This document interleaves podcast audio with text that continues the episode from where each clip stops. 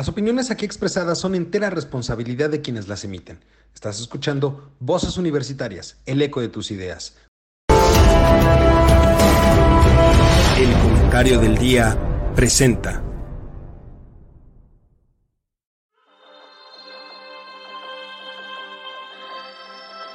En una época donde el conocimiento y la información son fuentes de poder, se necesitan voces capaces de explicar el entorno, comprometerse con la verdad, representar el sentir de la sociedad y expresar la universalidad de pensamientos. Un espacio de análisis, opinión, debate y crítica de temas de actualidad sobre economía, tecnología, política, cultura, gobierno o sociedad. Bienvenido, esto es Voces Universitarias, el eco de tus ideas. Comenzamos. Hola, ¿qué tal mi querido público oculto y conocedor? Ya estamos en este su programa Voces Universitarias, el eco de las ideas. Una semana bastante, bastante compleja por todo lo que ha sucedido, no solo en el tema político electoral relacionado con la contienda en el Estado de México, sino también con una cuestión muy interesante que es lo relacionado con la militarización de la seguridad, como se ha denominado este tema desde hace ya un buen tiempo, que tiene que ver con la resolución de la Corte respecto de en dónde debe de ubicarse a la Guardia Nacional, si dentro de la Secretaría de la Defensa Nacional o dentro de la Secretaría de Seguridad Pública. Al respecto, los ministros votaron y se llegó a una resolución en esta semana que termina. Vamos a analizar estos dos temas y otros temas importantes y relevantes en este programa. Y para eso, pues está la mesa que usted conoce, conoce bien, gusta de escuchar cada ocho días y nos permite entrar a sus hogares. Mi queridísimo Mario, ¿cómo estás? Muy buenas tardes. Don Eduardo, mi querido Juan Carlos, muy buenas tardes. Qué gusto estar otra vez, otra semana con ustedes. El gusto es nuestro, mi queridísimo Juan, ¿cómo estás? Muy buenas tardes. Bien, bien, listo para lo que haya que decir. Y mi queridísimo Charlie, ¿cómo estás, mi hermano? Buenas tardes. Hola, ¿qué tal? Muy buenas tardes, noches, días, a la hora que sea que nos estén viendo, porque acuérdate que esto va en vivo, pero se puede ver después durante. Que nos vean, nos escuchen y decidan estar Saludos a los haters, sigo saludando a los haters. Gracias. Gracias por vernos. Estamos esperando que lleguemos a a la parte bonita de las mañaneras, ¿no, Lalo? Híjole, Dios, de tu boca, como diría el refrán, de tu boca a los oídos del Señor, que nos pongan ahí como enemigos número uno en la mañanera. Señor presidente, háganos el milagro, por favor. Usted que le gusta complacer a las minorías, háganos el milagro. Pero bueno, vamos a arrancar con esto, vamos a arrancar con esto. Este, yo quisiera empezar pues con los dos los dos oriundos del Estado de México de este programa, los dos que sí emitirán un voto respecto de quién los gobernará los próximos seis años, que son tú, mi querido Charlie, y tú, mi querido Mario. Este, ¿Cómo vieron? No, no, no, Carlos, no. No, Carlos es de Iztapalapa, no, del Estado de México. Estoy en la frontera. Estás en la frontera. Está en la frontera oriente del Estado de México, sí, sí, sí. Tienes toda la razón. Pero no, no, no, no. Pero, pero, a ver, tienes, tienes, tienes este, como dirían, este, intereses en el Estado de México, ¿no? Finalmente, pues te queda ahí a la vuelta de la esquina. Te queda a la vuelta. ¿No? Literalmente. Pero entonces, mi querido Mario, ¿cómo estuvo el debate? Porque aquí lo quiero decir textualmente y antes de que nos des el resumen, también darle la palabra rápidamente a Juan, porque Juan tenía, yo digo, tiene, que Juan tiene una hipótesis muy importante. Yo digo que la candidata de Morena, Delfina, eh, pues no supo ni siquiera para dónde meterse en, el debate, no, no hubo forma de, vamos, es, es como ver eh, la, la, la, primera película de Rocky, como le rompieron la cara completa, así, así tal cual. Creo yo que así fue el debate con Delfina. Pero Juan, tú tienes una hipótesis más interesante, que no es que no sepa, sino que simplemente no sabe leer.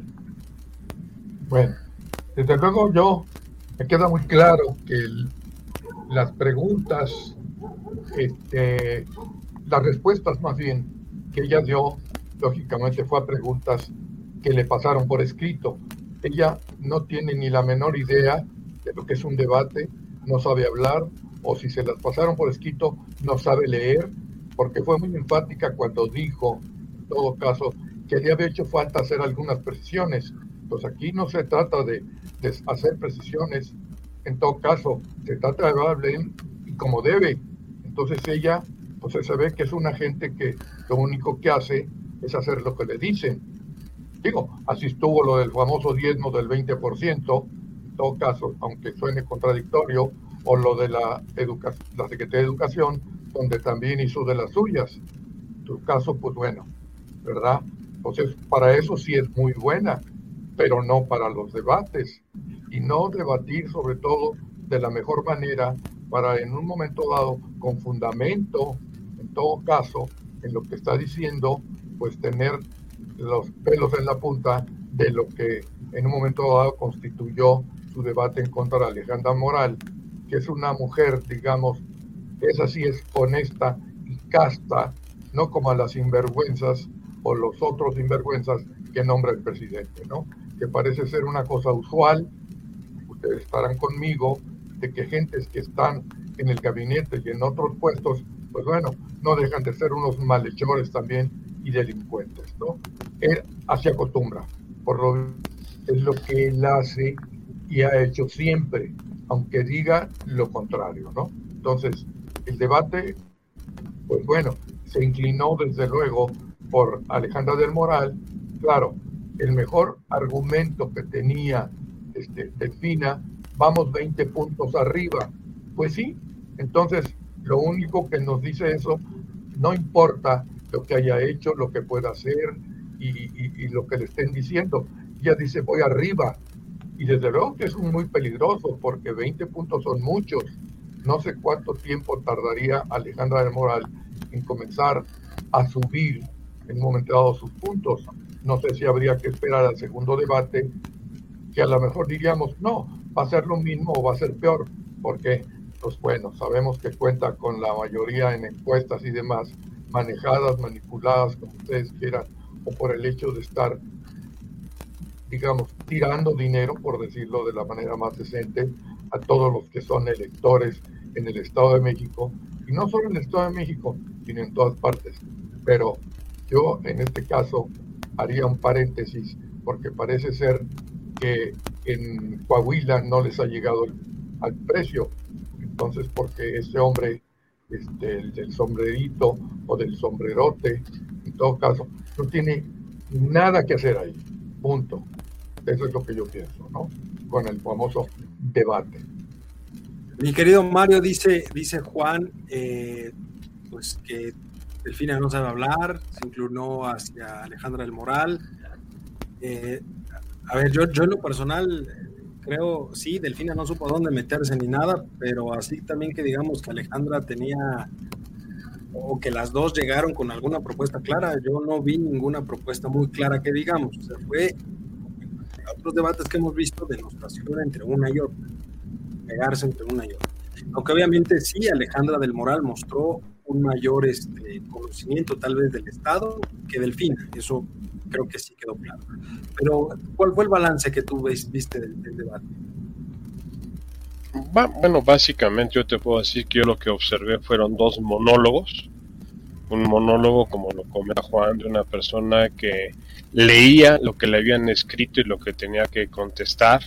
Eh, una buena seguidora, como le gusta a la 4T y a Morena, de las instrucciones de los titireteros que la están manejando. En este caso, Higinio Martínez y este eh, César Duarte, ¿no? Que están, que eh, Horacio Duarte, perdón, que están atrás de ella, dirigiendo la campaña y dirigiéndola a ella.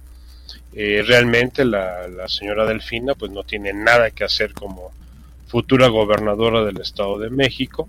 Es alguien que va a ser un tigre de, la 4T, eh, de estos dos personajes que son los que están realmente capitaneando la candidatura en el Estado de México. Y en el caso de Alejandra del Moral, pues Alejandra del Moral sí tiene su capacidad propia, tiene su, su línea de, de acción muy clara, inclusive te diría que mucho más clara que el propio actual gobernador del Estado de México, Alfredo del Mazo. Ella, ella fue secretaria de Desarrollo Económico del Estado hasta que renunció para convertirse en la candidata a la gobernatura. Es una persona con capacidad, con preparación, con, vamos a llamarle, con estrella propia para poder brillar. Efectivamente, como decía Juan, la diferencia aparentemente en, las eh, encuestas que se han hecho es muy amplia entre Delfina y, y Alejandra del Moral, pero yo, yo estoy consciente de que las elecciones no se ganan con encuestas, se ganan el día de la votación.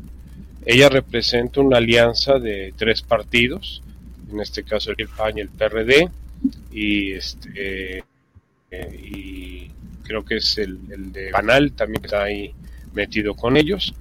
El y, considero que el panal del Estado de México está con ellos eh, que, considero que va a ser muy interesante ver el proceso electivo dentro de pues seis semanas, que es cuando es la elección, la primera semana de, junio, el primer domingo de junio, que será la elección. Estamos ya prácticamente a menos de, seis semanas de que esto se, se lleve a cabo. Y pues la, la, la, la realidad es que la señora Delfina pues demostró, demostró incapacidad, e inclusive eh, la gente de, Morena atacó a Ana Paula Rodorica, que fue la moderadora del debate, eh, diciendo que era una comentarista fifi, que era una comentarista eh, encausada hacia la derecha, que había atacado de manera inadecuada a su candidata. ¿Por qué? Porque, le le reconsideró muchas de las preguntas que le hacía, porque la señora leía las respuestas que traía ya escritas y como bien lo dice Juan, mal leídas aparte de lo que ella tenía que contestar y, como se lo dijo en varias ocasiones a Ana Paula Ordorica, eh, señora, no es lo que le estamos preguntando, le estamos preguntando esto y ella contestaba otra cosa diferente. Pero es una realidad. Eh, en los debates y más al estilo que manejamos en nuestro país, realmente no, no se ganan las elecciones, hay que esperar cómo evoluciona este proceso de las, de las campañas en las próximas semanas y yo te diría que para mí no hubo ni ganadora ni perdedora, simple y llanamente una exposición de, la, de las características y el tipo de candidata que representa tanto Delfina Gómez como Alejandra del Moral. En, ese sentido, en ese sentido, Mario, ¿qué, qué, qué tipo de candidatas viste tú entonces?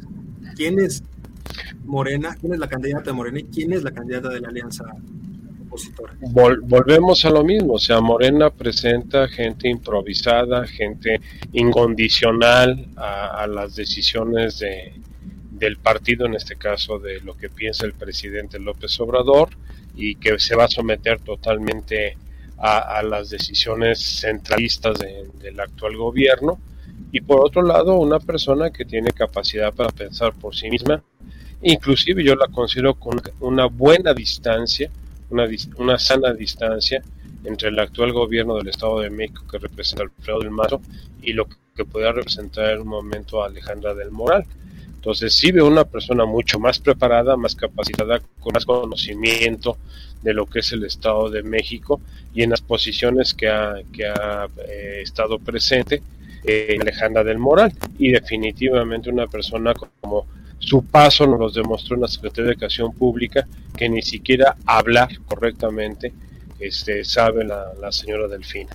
Entonces sí, es, es muy triste ver eh, candidatos con esa calidad que nos están llevando con el caso de la señora Delfina Gómez y un desperdicio de un candidato que podríamos decir de excelentes resultados que podría tener, como es el caso de Alejandra del Moral. Yo tendría nada más un comentario a lo que dice Mario. En todo caso, esto es un poquito como lo que yo decía, se está dando un balazo en el pie, porque está proyectando una imagen que está muy deteriorada, lo sabemos por los antecedentes que existen y de lo que además está demostrando ante las cámaras, ante, digamos, ante un auditorio a nivel nacional, creo yo, y demás entonces le sale el tiro por la culata. Yo quiero ganar, pero con lo que estoy diciendo, pues debo estar consciente que no tengo elementos para ganar.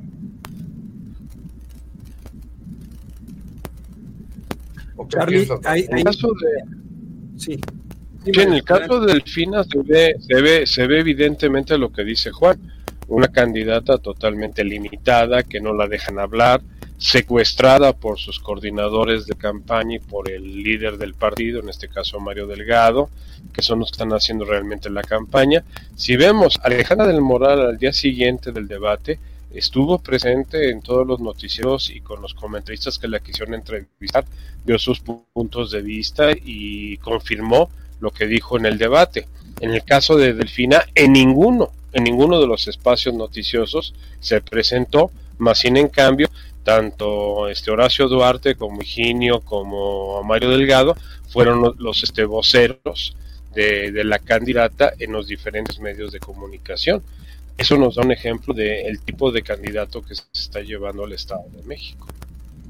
Fíjate que... Charlie, en, ese sentido nada más, tengo dos, dos preguntas para ti de, de, esto. Obviamente, ¿cuál es tu percepción de, del debate en ese sentido? Pero, pero las dos preguntas son, uno, entonces Delfina se está volviendo una, la cara, digamos, simplemente, pero no es la candidata, es la cara. Por lo tanto, quien va a gobernar será pues, los intereses de la cuarta en su momento reflejados por alguien más, pero no Delfina. O sea, Delfina es un títere hecha candidato. Esa sería mi primera duda, si tú lo ves así. La segunda duda, ¿qué pasó con Ana Paula Ordorica? Porque todo el mundo, bueno, no todo el mundo, todos los adeptos de Morena, esos mismos haters que a nosotros nos han llegado a pegar en este programa, se le fueron encima a Pablo Ordorica porque trató de centrar a Delfina. Es decir, como ya era insalvable la posición de Delfina, se fueron contra el árbitro del, debate diciendo que fueron preguntas a modo, que fueron que la interrumpió, que, le cambió el sentido a las cosas, y es algo que claramente no sucede de esa forma. Pero, pero sí me gustaría también tu opinión desde ese punto de vista, porque a ella, a falta de tener, eh, digamos, cómo justificar a Delfina, se fueron en contra del árbitro. Mira, te voy a contestar como alguien que dice, pues mira, le fue requete bien, ¿no? Estamos requete bien. Este, híjole, Delfina no tiene presencia, es algo que sí me di cuenta, es una persona que se para, que no tiene presencia, no proyecta de verdad que me sorprendió mucho del moral, la fuerza, la proyección, el ataque directo. Pero se acuerdan hace ocho días les dije que el discurso de la señora iba a ser eh, anticorrupción, eh, apoyos, más dinero y más apoyos. ¿Qué fue su discurso? Los tres conceptos de la cuarta. Apoyo al pueblo, no a la corrupción y bajo eso fue todo su debate, todo. Sus propuestas fueron pocas. Eh, y lo que hizo la señora, la señora Ordorica fue pues, tratar de, meterla a las preguntas que pedían, porque justo se desviaba y se iba por otro lado y le preguntaban algo y ella contestaba otra cosa totalmente distinta. Eh, yo no le presté mucho atención a, a Ana Paula porque se me hacía que estaba haciendo bien su papel. Yo no le veía otra cosa. Y después justo veo que la cuestionaron mucho, pero fue la gente del PRD, digo, de, perdón, de Morena. De Morena. pero también hizo lo mismo con Del Moral, si no me equivoco. Sí. Pero muy pocas veces. Y, y, la verdad es que yo no le vi mayor problema. Solo que cuando el resultado es ajeno a ti, como en los partidos de fútbol, pues el culpable es el árbitro al que hay que mentarle la madre es al árbitro, al que hay que ir a, presionar es al árbitro para que también cargue del otro lado la marcación. Eh, y eso es lo que estuvo haciendo ella. La verdad es que yo no, no le vi eh, nada. De hecho, ya, ya, había estado en otro debate anteriormente. Y lo ella había hecho. Sí, cuestionó, ajá, y no se le cuestionó nada, y de hecho es muy tajante en tiempos, en formas, en preguntas. Creo yo que por ahí, por ahí pudo haber venido el asunto. Eh, desgraciadamente al día siguiente, eh, las encuestas de quién ganó el debate estaban cargadas hacia quién creen? Hacia Delfina. A Delfina. ¿no? 73% dicen que ganó el debate, otros que son el 50, 52%. Está súper cargado. A, mí, me queda claro, a mí me queda claro que la cuestión de, los, de las encuestas en el Estado de México son un reflejo de que Morena puso toda la carne en el asador moviendo su maquinaria electoral en el Estado de México, tratando de crear la imagen de una candidata invencible. Pero como bien dice Juan, como bien dice Mario, la elección se gana el día de la votación. Y podemos tener encuestas que digan que el 90% respalda a Delfina, pero en la soledad de la casilla la persona sabe por quién vota finalmente y ahí pueden darse pues, los bandazos y cambiar de, perspectiva y decir, pues sí, yo la apoyé porque me estaban dando, pero pues la verdad es que no nos conviene que llegue ella. Voy a pensar que tal vez habrá personas que consideren eso, que llegado el momento cambien su voto y se lo den, en este caso, a la candidata. Yo tengo algo ahí, Lalo. Hace cuatro años se hizo un voto de castigo y llegamos a esta, a esta presidencia que tenemos. Yo no sé si estas elecciones en el Estado de México vayan a ser exactamente igual, porque el PRI ha abandonado, abandonado el Estado de México. No hay recursos, no hay seguridad, no hay empleo, no hay, hay un montón de cosas que le hacen falta al Estado de México. Y eso, y eso sí puede ser preocupante. Yo no sé si con las propuestas que está haciendo Delfina de yo te apoyo, yo te ayudo, te voy a dar, vaya a ser suficiente para que la gente se vaya con él, con ella, perdón. Entonces, a ver, no lo sé. Hay una cosa que es muy cierta y que acaba de decir Eduardo ahorita. Dice, la gente a la hora que va a votar va a estar consciente de... Yo no creo eso. Va a votar por quien le da el billete y va a votar por donde va, en todo caso, lo más importante que es constituir una mayoría para que salga electa ella. Entonces, lo malo es eso, eso de estar consciente, entrecomillado y subrayado con rojo, está difícil. La verdad, yo no lo creo que vayan a estar conscientes. Ojalá, porque si estuvieran conscientes, otro gallo le cantaría. Yo estoy de acuerdo con lo que dice Carlos de que sí, el Estado de México ha sido abandonado por el actual gobierno. El actual gobernador Alfredo del Mazo realmente ha brillado, ha brillado por ausencia en todos los eventos críticos que ha tenido el Estado de México en los diferentes municipios. La presencia del gobierno ha sido nula, esa es una realidad pero también eh, lo vimos que en la primera etapa de, este gobierno del Estado de México, los municipios se pintaron de morena. Caso concreto, lo que había sido el corredor azul, Naucalpan, Tlanepantla, Cautitlán, Tutitlán, todo esto, se hacia morena. Y en las elecciones del 21, todos esos municipios, todos sin excepción, volvieron a cambiar otra vez a alternativas entre el PAN y el, y el PRI. Esa es una realidad. O sea, eh, tampoco Morena está, vamos a decir, bollante en, el pensamiento de los, de los electores en el Estado de México. Ya vivimos una primera parte de, del gobierno, el primer trienio de los presidentes municipales que estuvieron aquí. Morena. municipales? ¿eh? ¿Mande? ¿Cambian presidencias municipales en esta elección? No, no, no, no, no solamente gobernatura. Lo único que se va a elegir ni ni diputaciones locales, ni municipios, nada, exclusivamente ¿No, se, el Congreso? No, no, el Congreso local continúa, va a ser hasta el año entrante en el en el 2024 cuando venga el cambio tanto de presidentes municipales en los, en los municipios del Estado de México como de la actual legislatura. O sea, ahorita esta elección exclusivamente son eh, gobernadora, ¿eh? Nada más. Es que considerando lo que dice Charlie de este posible voto de castigo, y considerando, como bien dices tú, que ya hubo un voto de castigo a Morena en las elecciones intermedias.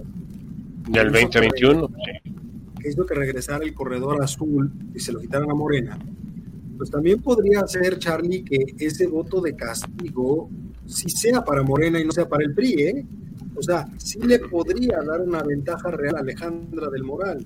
O, como dicen por ahí, no está nada escrito todavía. No, y eso lo vamos a ver en las elecciones. Como en otros estados están empatados gubernaturas, con presidencias municipales y con Congreso, en donde sí, digamos, el voto de castigo va directo a quien gobierna en ese momento. Pero ahorita hay un equilibrio muy interesante en el Estado de México que puede jugar a favor, pero también en contra de Alejandra del Moral, dependiendo de cómo lo manejen. Si nosotros ahorita dijéramos, fueran las elecciones hoy, ¿quién gana? Por intención Desde mi punto de vista, por como, como ciudadano del Estado de México, te diría que Alejandra del Moral, por la forma en, que he escuchado a grupos, a grupos sociales con los que tengo contacto, pero hay un detalle. Eh, los que somos similares nos juntamos con los similares. No desconozco realmente cuál sea la fuerza real de Morena en el Estado de México pero yo te puedo decir que el grupo, panista, el grupo priista está muy fuerte en el Estado de México, en los municipios que, que, están conurbados a la, a la, zona metropolitana. Hay, encuestas de intención de voto por partido. Prácticamente sí le dan una ventaja a la alianza PAN-PRI-PRD, pero le dan una ventaja mínima, Mario. Ah, mínima, sí, mínimo. No, por persona, no por, por partido, le dan una, una, ventaja mínima, tal vez de tres, de tres a cinco puntos de diferencia entre Morena y la alianza PAN-PRI-PRD. O sea, tampoco no es tanto. Y, ojo, estamos hablando también de intenciones de voto que rondan del total del de, padrón electoral del Estado de México, a lo mejor nada más el 80%, donde ese 80%... O menos, o menos. O menos. Y, y el 80% pues se reparte a lo mejor entre 45 para, para Morena, 48 para 48 50 para, para la PAN PRI PRD. O sea, en cuanto a intención de voto por partido, ya con persona cambia, porque lo dijimos aquí hace tiempo, lo dijimos aquí prácticamente hace un año. Delfín es mala candidata por imagen a Delfina sí le pega cuando ya la ponen ahí en medio eh, la imagen, porque sí está muy grabado en la mente de las personas, como dice Juan, el diezmo que le pasó a la gente de Texcoco. De Texcoco, sí. ¿No?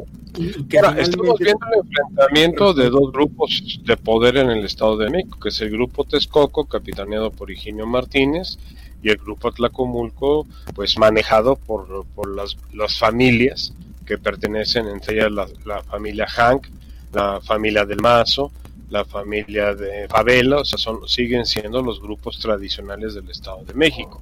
Ahora, es una realidad. Yo te puedo decir que lo que es el voto panista en el Estado de México es a favor de Alejandra del Moral. No puedo decir lo mismo del, del voto patrista eso sí es una realidad. El, voto priista es donde puede estar la gran debilidad de la alianza. ¿Por qué? Porque eh, hemos visto a lo largo de estos, estos años que los priistas son los más afectos a eh, hacer una simbiosis con Morena, porque son la misma raíz, son el mismo origen, y, y los antiguos priistas se identifican más con la forma de gobernar de Morena. Entonces ahí es donde puede estar la habilidad de la, de la alianza. Pero no, pero no ven muy bien, el, el prismo duro del Estado de México no, no ven muy bien a Delfina, ¿no? O sea, aunque, aunque pudieran ver alguna posibilidad de unión con Morena, no ven a Delfina como alguien confiable como para darle el voto y que en un momento dado les apoye. Finalmente Delfina sabemos, como también lo ha dicho Juan, pues está secuestrada por su propio equipo, ¿no? O sea, Juan, ¿tú verías ahí un voto duro del PRI volteándose hacia Delfina? Pues posiblemente, ¿no? Digo, ya se ha dicho, digamos, que no se puede confiar mucho en las, en las encuestas y al fin y al cabo, quien, quien lleva la mayor parte de las encuestas, encuestas pudiera no ser el ganador, porque habría que ver, como tú también mencionaste, cuando estés en la votación, si efectivamente vas a poner lo que te dicen o lo que de alguna manera piensas que te conviene, no siendo verdad ninguna de las dos cosas. Pero bueno, pues ahí lo tiene, o sea, este, este debate fue interesante, dejó ver, digamos, la, es el primero del Estado de México, eh, dejó, ver quién es quién en cuanto a las candidatas, ¿no? Creo que tiene más fortaleza estructural Alejandra del Moral que Delfina, lo deja claro el, el, debate. Tiene más presencia y más conocimiento Alejandra del Moral que Delfina. Alejandra del Moral es una política hecha. Pero finalmente Delfina tiene Delfina no es una política hecha, pero Delfina tiene de su lado el aparato de Morena y eso puede equilibrar la balanza y, y, jalarlo un poco hacia ella.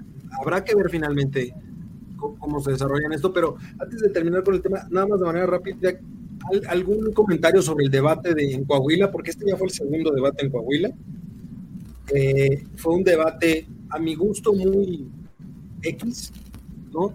Eh, ahí sí, para que vean, las encuestas dan, las encuestas y lo que se percibe en las calles le da una victoria a la alianza PAN-PRI-PRD. Eh, finalmente el debate, por lo que yo medio pude ver y leer, pues se enfocó en descalificaciones hacia, de los otros partidos hacia el PRI, inclusive le trataron de, pegar al candidato de la alianza, este, a Manolo Jiménez Salinas, por la cercanía que supuestamente tuvo con el presidente, con el expresidente Peña Nieto, con, con Quiquín, pero, pero finalmente, pues así como en el Estado de México, pues no se dijo nada, nada relevante. ¿no? O sea, fueron ataques y descalificaciones, tratando de bajarle un poquito el, puntaje al, que lleva la delantera, que es el candidato pero, al Pero en este caso, Guadiana, que es el candidato de Morena, está completamente desdibujado. ¿Cómo lo ven ustedes? Bueno, Guadiana tuvo problemas con su próstata. Sí. Ah, bueno. Pidió, pidió, pidió salir a medio debate para ir al baño porque su próstata le estaba dando problemas. Esa, esa fue la, la gran eh, aportación del señor Guadiana durante el debate. Y el otro, el señor Jiménez, el, que fue secretario de Seguridad, su secretario de Seguridad, pues se dedicó nada más a golpear tanto a Guadiana como a Manolo Jiménez, eh, diciendo que él va a llevar la tranquilidad y la seguridad al Estado de Coahuila. O sea, realmente no, no, no fue un debate interesante ni relevante, y como tú bien lo indicas, eh, más bien fue atacar al, puntero, que en este caso es el, candidato de la alianza, Manolo Jiménez, que es el que tiene mayor, mayor penetración en esa gobernatura. Juan, ¿tuviste algo interesante o ves algo interesante en, Coahuila? No, no, yo no tengo ningún dato ni información, de hecho, ni lo vi, ni tuve ocasión de enterarme por ahí, no sé, por los periódicos, por, no, sencillamente porque a lo mejor también, y ahorita que digo esto, no tuvo una difusión, digamos así, como que muy importante como el debate de México. Yo pienso que estuvo ahí al margen de, las cuestiones, como que no le hicieron mucho caso, o, Morena se le fue la onda ahí. El caso es que ni siquiera me enteré, es más, yo ni sabía que iba a haber debate por parte de, de, Coahuila, ¿no? Sí, por ahí, entre las noticias, sale una fotografía del hombre este, pero sin, sin poder decir nada significativo de lo que hubiera podido pasar en el debate. Sí, sí, sí hicieron referencia a este hombre que tú que acabas de, de mencionar, que es el candidato de la alianza. De alguna manera algo se dijo, pero que dijeras del tipo de Alejandra del Moral, tampoco. O sea, ni para Dios ni para diablo. importancia a ese debate. ¿Mandé? Ni para Dios ni para el diablo. Ni para dos ni para el diablo, exacto. Charlie. Ah, no lo vi. Igual este, me concentré más en el Estado de México. Es que tenía, a ver, tenía más morbo el Estado de México que el de Coahuila. Este, y allá pues está muy cantado. Creo que no va a haber movimientos. Es una elección tranquila que va a seguir su rumbo normal, a diferencia de esta que, que causa mayor interés el Estado de México. Por cierto, eh, hay que mandarle un saludo a nuestro señor presidente porque se encuentra otra vez con COVID. No, bueno, eso es lo que declararon, mi querido Carlos. Fue la noticia de las 4 de la tarde. Por eso, de ayer domingo, y justo ayer domingo, yo le digo que le mandamos un saludo al presidente por su COVID. Que así lo queremos llamar. ¿Qué le pasa? Tiene COVID. Le dio el patatús, le dio el patatús allá en la gira ayer domingo, allá en la gira que estaba haciendo en Quintana Roo y se lo trajeron de emergencia a México porque parece que presenta síntomas de COVID, que dio positivo a la prueba del COVID que le hicieron en ese momento. Yo tengo mis severas dudas, yo tengo mis severas dudas al respecto. Si ustedes lo vieron el fin de semana, si seguimos la misma si seguimos las mismas líneas de las últimas veces que tuvo COVID, de acuerdo a lo filtrado en Wiki y Guacamaya Leaks, no fue COVID, no fue COVID, fue otra vez un infarto. Fue un tema cardíaco. Exactamente. Y si tú consideras lo siguiente, don Eduardo, que el fin de semana, o sea, el sábado, en su discurso allá en Veracruz, eh, hizo el Maciosare, un extraño enemigo, en donde todos los mexicanos íbamos a defender a los narcos de este país con hasta última gota de nuestra sangre, pues yo, yo lo vi, yo lo vi realmente físicamente en las escenas que, que vi en los noticieros del fin de semana, lo vi bastante, bastante mal al señor presidente. Lo, cual me lleva, lo cual me lleva al siguiente tema importante, que fue la resolución de la Corte respecto de la Guardia Nacional, que no le cayó nada bien la resolución al presidente.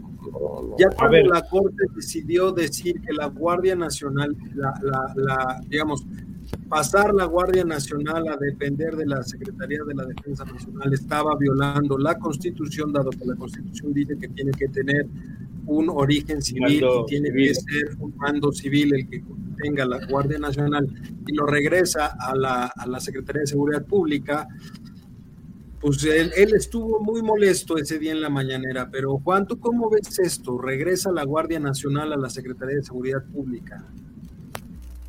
Mira, ahorita que estás haciendo referencia al presidente, él dijo que iba a cumplir, en todo caso, con sostenerse, digamos, eh, en su posición de que debería ser militar, pero dijo, voy a acatar lo que de alguna manera fue la resolución. Pero lo que no sé si se dieron cuenta ustedes, que él dijo que iba a seguir funcionando en términos de una organización castrense.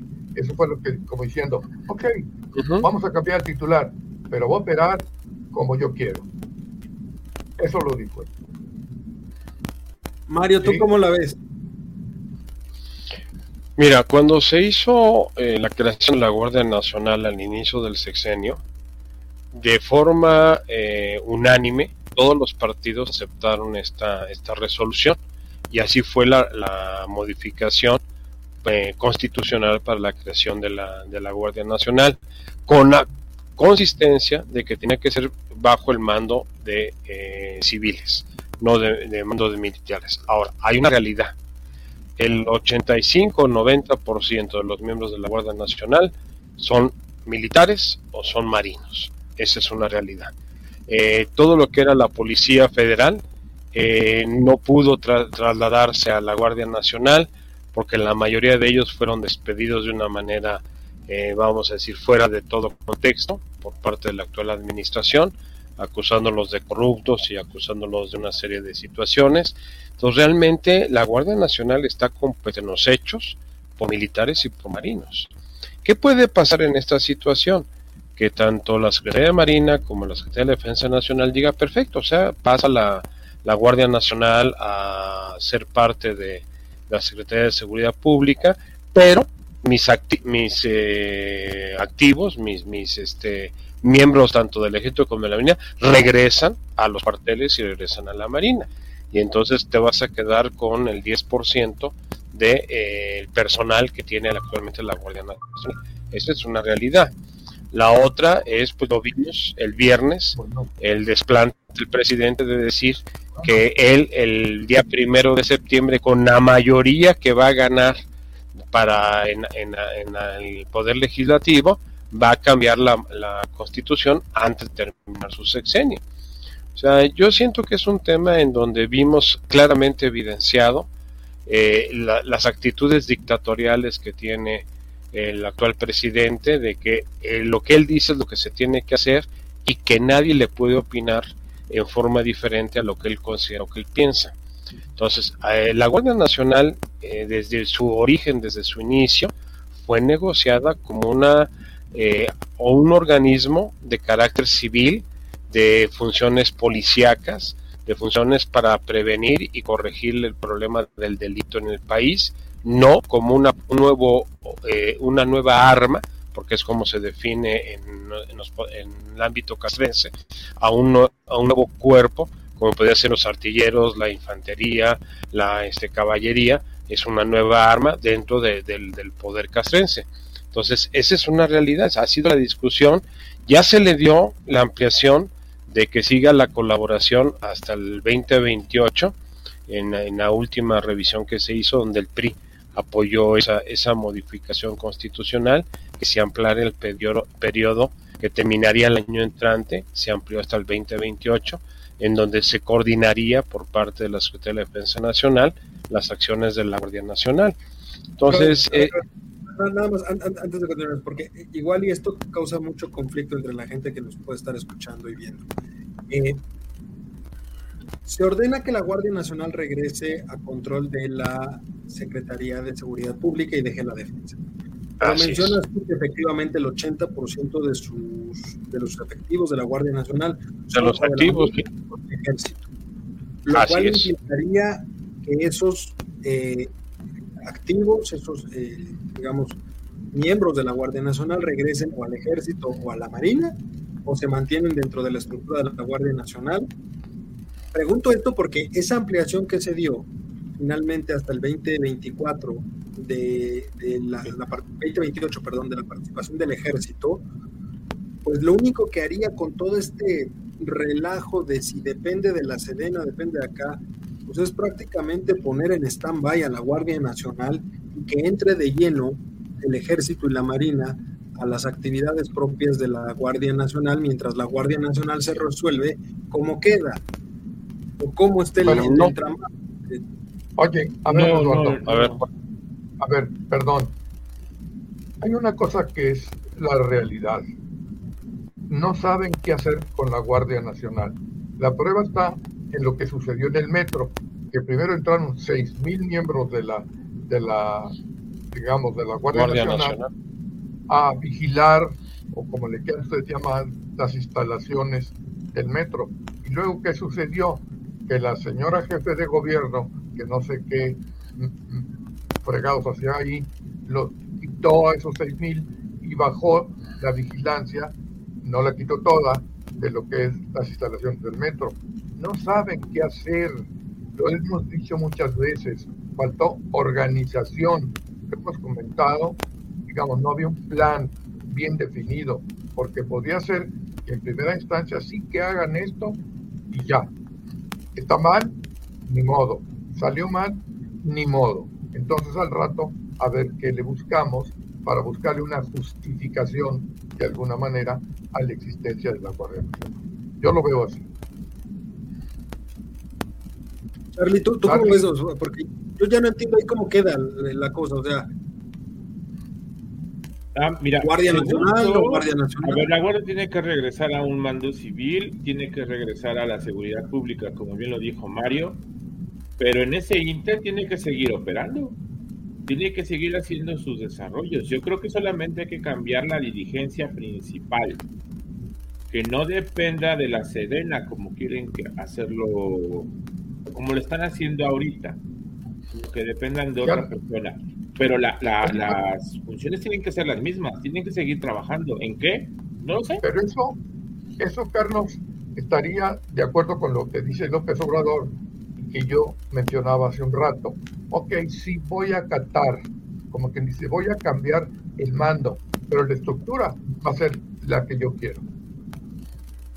No, de hecho, el viernes ratificó ratificó al, comandante de la, de la Guardia Nacional, sigue siendo el mismo general que estaba que estaba al frente de la Guardia Nacional. ¿Pero el o sea, general en retiro? Eso, bueno, eh, eh, el hecho que estés en retiro no dejas de ser militar. Por eso se llama militares en retiro. Ya estás retirado y eres un civil. No, no, pero sigue siendo militar. O sea, una cosa es que estés retirado y otra cosa es que no dejas de ser militar. Pero ahí ya o sea, no. No, no. O sea, sigue siendo un militar y sigue y sigue respondiendo al mando de la Secretaría de Defensa Nacional. Esa es una realidad. Ahora, eh, lo que hizo la Corte en una manera muy madura y profesional fue tratar de hablar con, los involucrados y decirles a ver cuánto tiempo necesitan para hacer el traslado. Y, más que ya hay ahorita un cuatro meses que corrió un presupuesto que se les autorizó en, el presupuesto de egresos y ingresos y egresos de la eh, Federación. Justo esa parte llegar.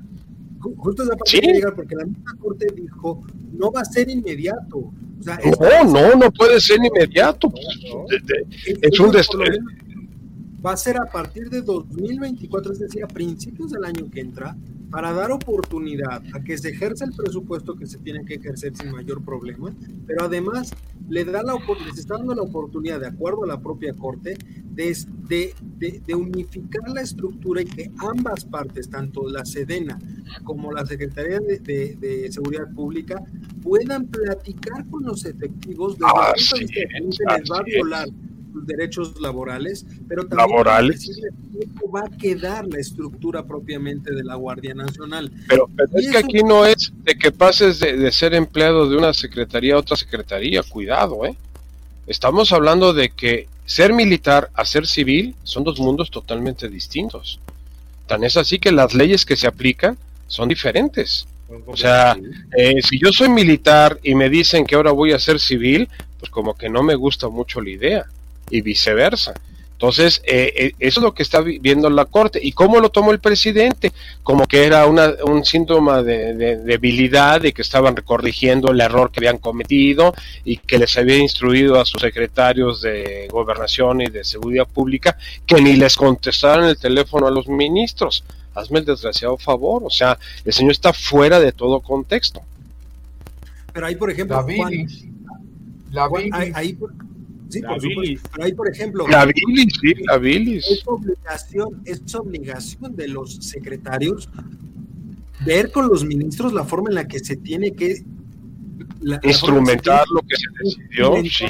la orden que está dando la corte. O sea, eso de no les contesten ni el teléfono e, es, un desacato a, es un desacato a la resolución de la corte, ¿no? Así es. Bueno, a ver, otra vez yo. Eso está muy de acuerdo con la declaración que hizo ayer el presidente. Vamos a prescindir, vamos a dejar de hacerle caso a la Suprema Corte. Ahí está. O sea, no, no, bueno, sí, sí dijo eso, pero no se puede. Sí lo dijo, pero no es posible. No es posible. oye, Carlos, yo no estoy diciendo que se puede. No, no fue lo que dijo, fue lo que dijo. No, o sea, me, queda claro, como, como, muchas de las locuras que ha dicho. no, pero. la Suprema Corte por algo existe, ¿no? Sí, es el Poder Judicial. O sea, señor presidente, sí, yo sé que usted lo quiere verde, pero la Suprema Corte dice que no, que los colores son estos, estos y estos, y van sobre eso, o sea, no son tus hacer tus cosas por tus calzones, ahí hay normas, reglas, leyes. Cuando lo leí, Carlos, yo no lo podía creer, te lo juro. no, no. Esto puede ser. Es bueno, hombre. Pero ahora, perdón que te interrumpa, Juan, pero, pero sí me gustaría hacerles una pregunta entonces. Esta situación, porque así se ha manejado en muchos lugares, y, y quisiera empezar a lo mejor contigo, Charlie, esta situación termina con esa discusión de la militarización de la seguridad o no? Esa es una pregunta que quiero hacerles a, los tres. Y la otra es, ¿esto modifica la estrategia, si es que existe, de seguridad de esta administración? Mira, Juan, Juan fue muy enfático en decir que sí, ahí está la corte y no le vamos a hacer caso. Yo creo que no va a modificar nada porque no hay un plan de seguridad nacional, para empezar. No existe, no hay una regla. O sea, abrazos, no balazos, creo que esa es su, su política. Entonces, no la hay, no existe, entonces no va a cambiar nada. Eh, yo lo que sí debo de hacer hincapié es felicitar a la Suprema Corte de Justicia por seguir haciendo su trabajo como tiene que hacerlo, a pesar de los jueces o los magistrados que ahí están tratando de, generar eh, desacuerdos y que no lo han logrado, pero no creo. Y, la, y no creo que vaya a sacar el ejército de las calles. Vamos a seguir bajo el mismo. No, claro que no. No, no, lo puedes sacar, no lo puedes sacar. Operativamente no lo puedes sacar. Ahora, yo les diría que es algo, algo muy sintomático. O sea, en la entrega de la medalla Belisario Domínguez a Elena Ponatosa, ni el presidente ni la presidenta de la Suprema Corte estuvieron presentes en el Senado de la República. Fue el, ministro Laines el que estuvo presente en representación de la Suprema Corte y el secretario de Gobernación en representación del presidente. Entonces quiere decir que hay un rompimiento entre los poderes de la Unión, ¿eh? Ojo, estamos hablando de los poderes del Estado. Tan poder es el judicial como el legislativo como el ejecutivo. Y así está constituido nuestro país desde que nos formamos como república. Y si, y y si recordamos históricamente, como le gusta al presidente hablar de la historia de este país, cuando hubo problemas en el 57, 1857, el que era el presidente de la Suprema Corte de Justicia fue el que fue presidente en ese momento, le hace Benito Juárez. O sea, Juárez era el presidente de la Suprema Corte de Justicia y pasó a ser el presidente de la República en ese momento. Entonces, ese es el poder, esa es la presencia que tiene el Poder Judicial en este país. Con el Poder Judicial a ver, no, decide lo que tiene que hacer el país. Lo que pasa es que el argumento de Juárez para ser presidente de la República es, la, es que la situación del país no permitía que hubiera elecciones. Así es. Bueno, se la vamos a aceptar como argumento. El país estaba bastante convulso, digamos, no había forma de organizar elecciones, está bien, pero si nos vamos a un estricto sentido, no podía ser punto, ni debía haber sido. Me va a querer matar de un coraje el señor presidente, pero no podía. Es más, voy a hablar de teoría. Este, Tena Ramírez decía, fíjate, ¿eh?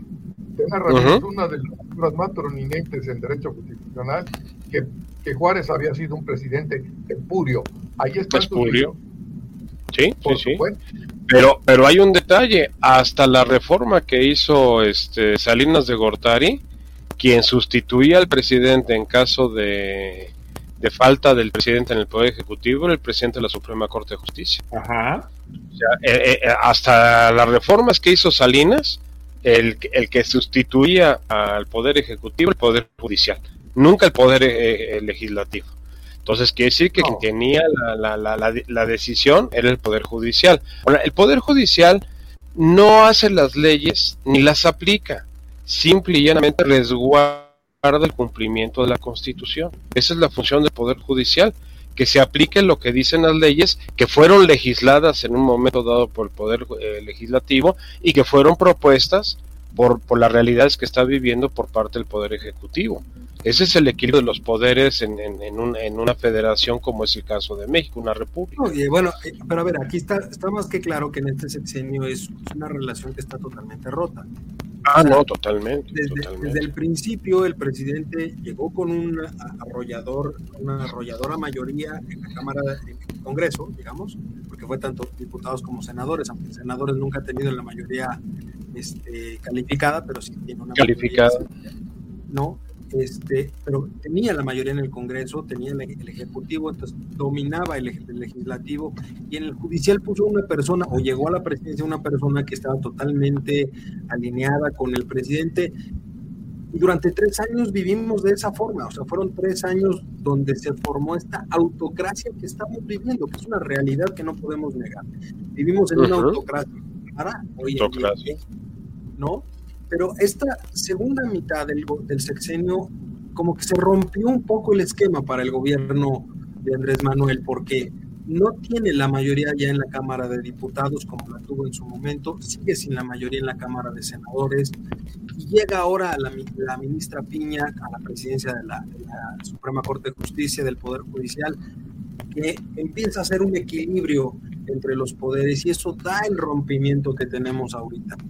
Pero lejos de eso, a mí me interesaría que volviéramos rápidamente al tema de seguridad, porque finalmente la legislación, la disposición de la Corte o lo que quiera hacer el presidente, al que afecta es a la persona de a pie de cada día, a esos que Charlie ha mencionado muy bien, que van en el transporte público sin deberla ni temerla y son asaltados día a día, el que va en un camión de un estado a otro y los bajan, los asaltan, los secuestran, Juan, tú lo has visto y tú lo sabes perfectamente, abrir el periódico hoy en día o prender las noticias es como si estuvieras leyendo eh, la, este, la, nota roja, la alarma, ¿no? alarma, ¿no?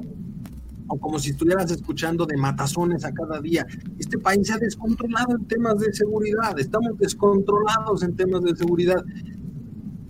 Y eso me lleva a la pregunta, pues esta resolución de la Corte y este pleito que hay ahorita por la Guardia Nacional otra vez, ¿en qué abona los temas de seguridad de este país? Porque yo no veo, yo personalmente no veo ningún cambio. O sea, que la Guardia Nacional ahorita esté en Sedena o esté mañana en Seguridad Pública, no me dice absolutamente nada. Que, que, como bien dice Charlie, no hay una estrategia de seguridad. Pues los muertos siguen dándose. Entonces, ¿De qué sirve esta discusión, Juan? ¿O, es estéril la discusión de ahorita? Este, la verdad es que es estéril, mira, este, porque, por ejemplo, rápidamente te lo digo, antier, por decir algo, en el, no sé si es los viernes, este análisis del gabinete de seguridad y demás, la señora que dice que viene manejándose como probable candidata a, a la jefatura de gobierno, estaba diciendo que había bajado el, digamos, el índice de menores que cometían delitos. Bueno, pues hoy precisamente en el periódico sale la noticia de que se ha incrementado los delitos cometidos, el número de los delitos cometidos por los menores. Bueno, es puro manipular la información.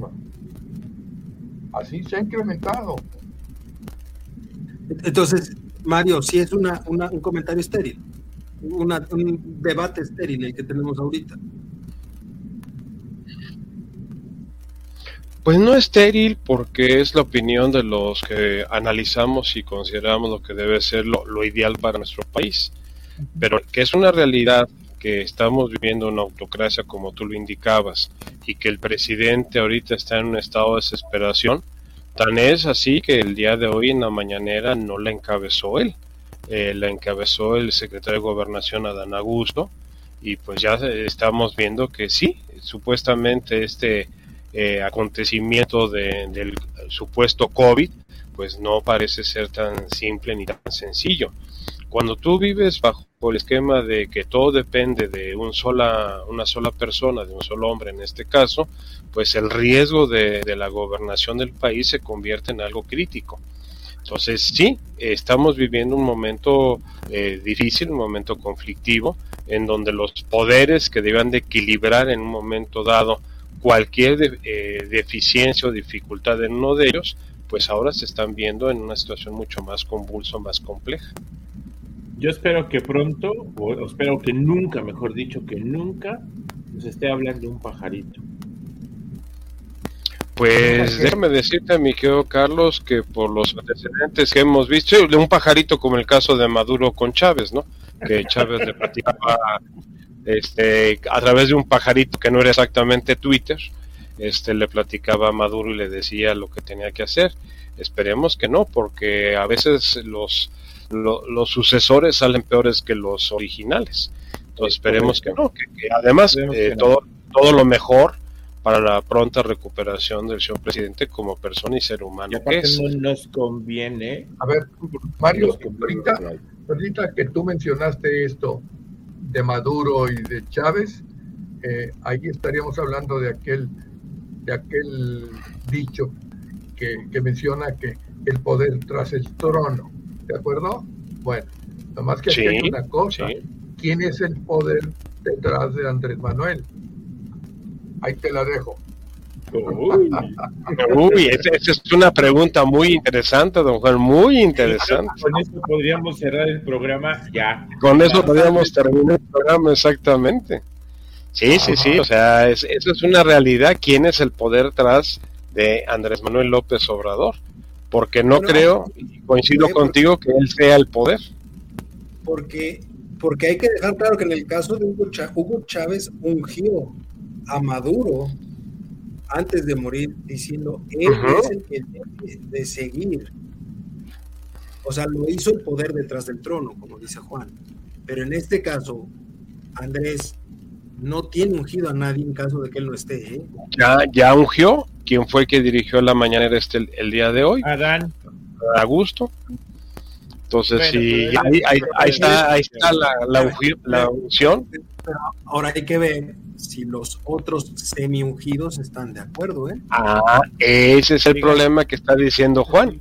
O sea, los demás van a, van a doblar las manos así de fácil y más con, la, con el activismo que traen en las últimas semanas, pues vamos a ver qué pasa, ¿no? Pero bueno, pues ahí lo tienen. ¿Saben qué nos quedó? El secretario de Gobernación, y eso tú lo sabes, lo saben todos, digamos en un momento dado, no quisiera ser el presidente ahorita interino del cual fuera, porque ya no podría ser presidente de la República. ¿Estamos de acuerdo? Así es, así es, ah, así es. Pero puede ser el encargado del despacho, ¿eh? Por incapacidad puede ser el encargado del despacho mientras se nombra a un presidente sustituto para que concluya el, periodo del actual presidente, ¿eh? ojo. Pero es que ahí viene lo interesante, porque ¿quién, quién carajos va a querer gobernar 10 meses? Pues nadie. Y menos en proceso electoral, y menos en proceso electoral.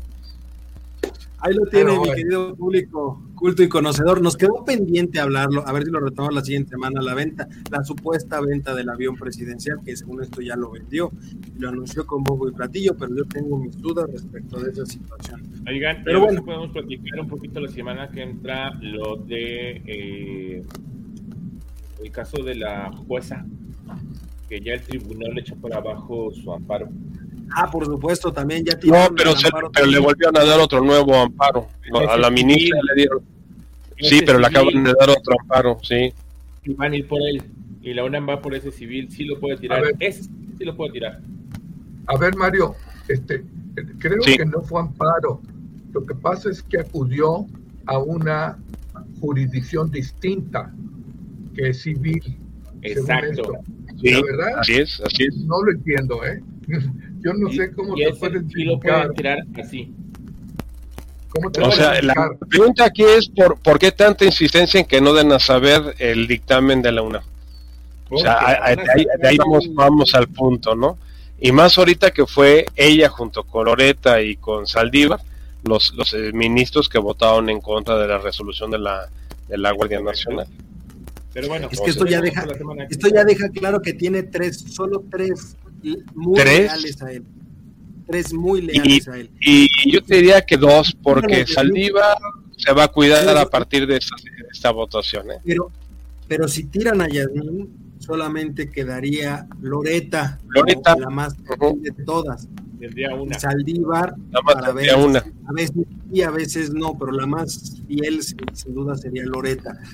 Yo creo que va por ahí el tema, porque también, híjole, pero va a tener difícil. Pero bueno, vámonos, vámonos porque ya se nos acabó el tiempo. Les agradezco muchísimo a ustedes, mi querido público culto y conocedor, como cada semana, que nos haya permitido estar con ustedes un rato más.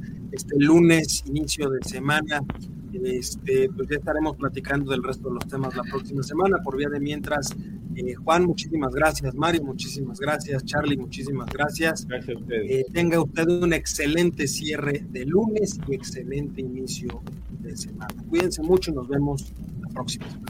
Nos vemos. Oye, oye, ¿te gustó la emisión? Entonces, no te la puedes perder la siguiente semana. Y recuerda que puedes escuchar este y otros programas en nuestra página oficial, comentariodeldia.com y en las plataformas de Spotify, Apple Podcast y Amazon Music. Suscríbete y síguenos de cerca en todas nuestras redes sociales. Olvides darle me gusta.